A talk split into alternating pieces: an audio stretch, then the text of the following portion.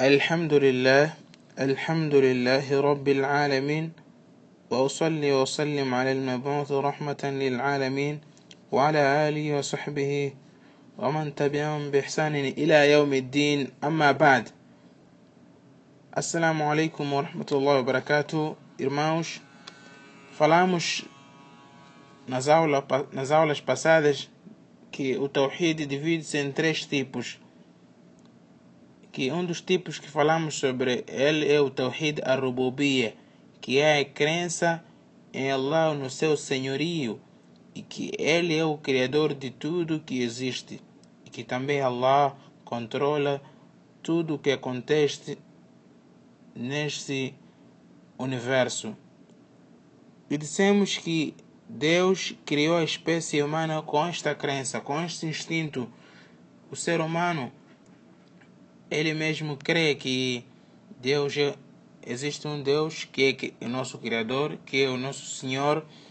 Até os idólatras que habitavam em Meca, quando foi enviado o nosso querido profeta Muhammad eles reconheciam este tipo, eles tinham este tipo de tawhid, reconheciam que o Deus é Allah e que Ele, o nosso Senhor, diz Allah subhanahu wa ta'ala sobre eles قل من رب السماوات السبع ورب العرش العظيم سيقولون لله se pergunta, diz, se pergunta eles quem é o Senhor dos sete céus e Senhor do magnífico trono eles dirão que é Allah.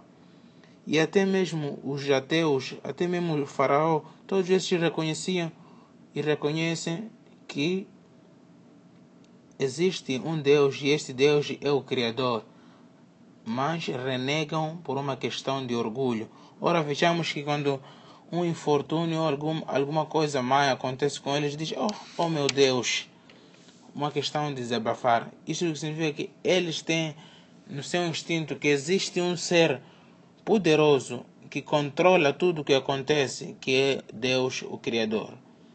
استلزام توحيد الربوبية لتوحيد الألوهية Diríamos aqui que o impacto de aceitar o Tawhid Rububiyya é de aceitar o Tawhid Uluhiyya.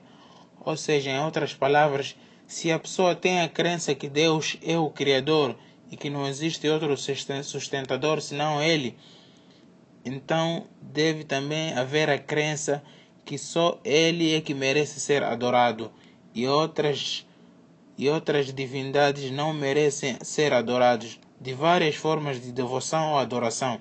Se a pessoa quiser pedir, que peça somente a Allah. Que a, se a pessoa quiser sacrificar um animal, que sacrifique somente para Allah subhanahu wa ta'ala e não para um ídolo, e não para uma campa, e não para um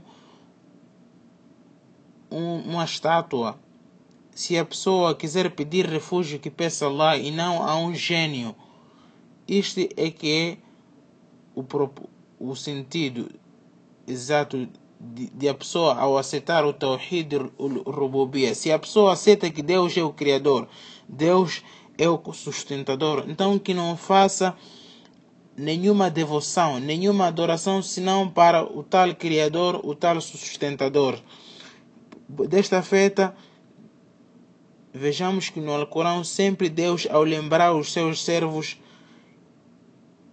que devem adorar somente Ele, Ele traz-lhes como prova que já que aceitaram que sou eu o Criador, o sustentador, então que adorei somente a mim.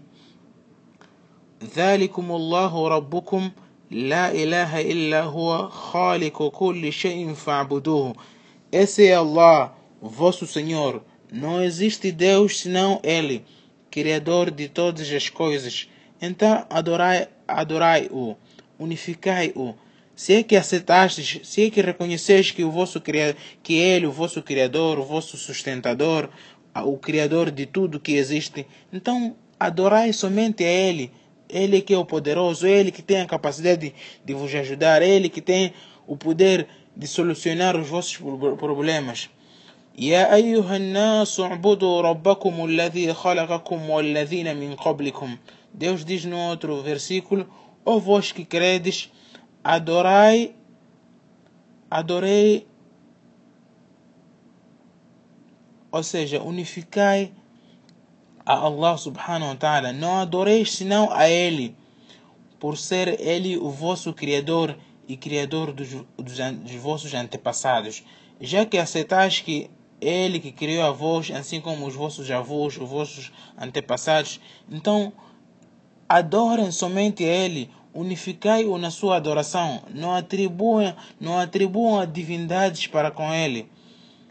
E o Tawhid para o qual Allah subhanahu wa ta'ala enviou seus mensageiros não é para lembrar os seres humanos, não é para lembrar os, ser, os seres humanos, os, gêmeos, os gênios que reconhecessem que Ele é o Criador ou sustentador, que é o Tawhid al-Rububiyya, mas sim o propósito de Allah subhanahu wa ta'ala ter enviado os seus mensageiros é para lembrar a espécie humana que Deus somente, que Allah somente merece ser adorado e que adoração, que nenhuma devoção deveria ser dedicada a uma outra divindade que não seja Allah subhanahu wa ta'ala, que é o Tawhid al-Uluhiyya.